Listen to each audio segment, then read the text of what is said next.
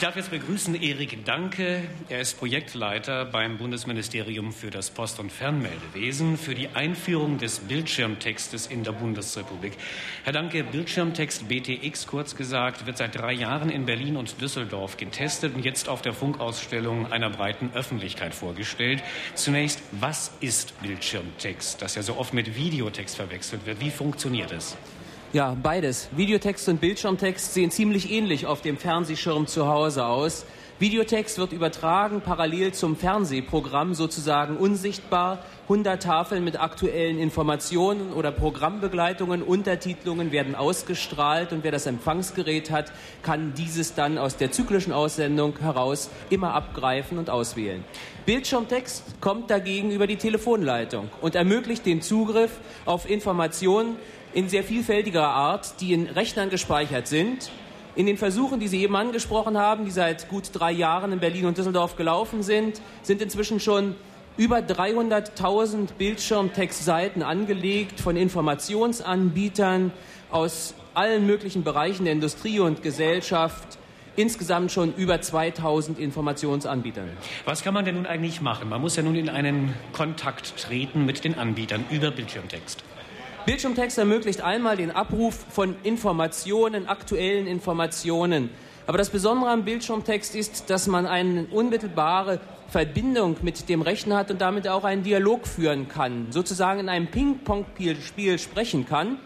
Und dieser Weg kann verlängert werden in die Rechensysteme, in die Computer der Unternehmen, von Banken, Versandhäusern und dergleichen, sodass es durchaus möglich ist, zu rund um die Uhr, wann immer man möchte, sich den Kontostand des eigenen Kontos auf den Bildschirm zu holen oder auch Geld zu überweisen, zu sehen, ob ein Artikel von einem Versandhaus lieferbar ist und ihn gleich zu bestellen und vieles mehr, was in dieser Richtung liegt.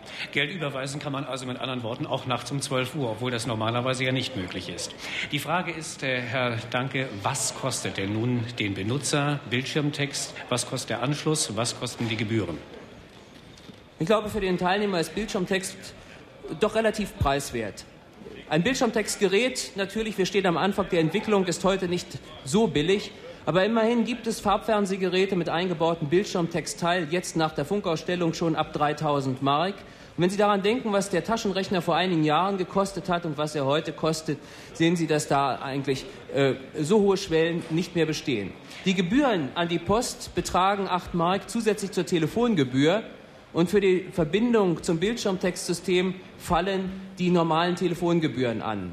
Wir schaffen es noch nicht am Anfang, überall die NATA-Gebühr zu haben, aber Ende oder Mitte 1985 wird das im ganzen Bundesgebiet der Fall sein.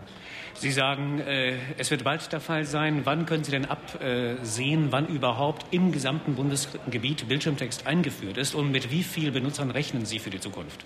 Wir haben Bildschirmtext im Vorgriff auf eine künftige Systemtechnik jetzt eingeführt, hier am 1. September am Vortag der Funkausstellung. Und jedermann im Bundesgebiet kann Bildschirmtext nutzen. Allerdings haben wir in der ersten Phase, die bis Mai nächsten Jahres geht, Zugangspunkte nur in sechs Städten, in Berlin, in Hamburg, Düsseldorf, Frankfurt, in München, in Stuttgart. Ähm, von Mai an werden wir weiter ausbauen. In der Phase jetzt September 1983 bis Mai 1984 rechnen wir vielleicht mit fünf bis knapp 10.000 Teilnehmern. Hier haben wir noch Kapazitätsgrenzen.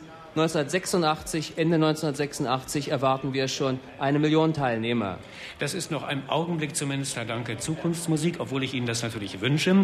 Die Frage, die letzte Frage, die sicherlich sich viele stellen werden, wenn nun Ihre Daten eingegeben sind, wie ist es, wie steht es um den Datenschutz? Ist es möglich, dass also zum Beispiel ein Anbieter an Ihre Daten herankommt und sie untereinander einem anderen Anbieter äh, austauscht? Mit der Eröffnung des Bildschirmtextdienstes am 1. September haben die Länder Staatsverträge in Kraft gesetzt, die die inhaltliche Nutzung und auch die Fragen des Datenschutzes regeln. Im Bildschirmtextsystem wird nicht festgehalten, wer was abruft, wer bei dem Versandhaus dieses bestellt oder bei jener Zeitung sich diese Informationen ins Haus holt. Solche Dinge existieren nicht. Aber es ist natürlich klar, wenn ich meiner Bank über Bildschirmtext einen Überweisungsauftrag gebe oder wenn ich an ein Versandhaus eine Bestellung abgebe, dass dieses dort wie jede andere Bestellung oder Überweisung bearbeitet wird. Untereinander werden diese Daten heute schon nicht weitergegeben zwischen den einzelnen Institutionen und das bei Bildschirmtext nichts anderes. Bildschirmtext ersetzt im Grunde genommen hier den Telefonweg oder auch den Weg zu Fuß oder auch den Brief und erleichtert dem Benutzer das Leben. Wir sehen in unseren Versuchen, dass Bildschirmtext gerade besonders dort eingesetzt wird, wo Bildschirmtext wirklich Funktionen, die man täglich ausübt, schnell und zügig erledigen kann. Erik Danke vom Bundespostministerium zum Thema Bildschirmtext hier vorgestellt auf der internationalen Funkausstellung in Berlin.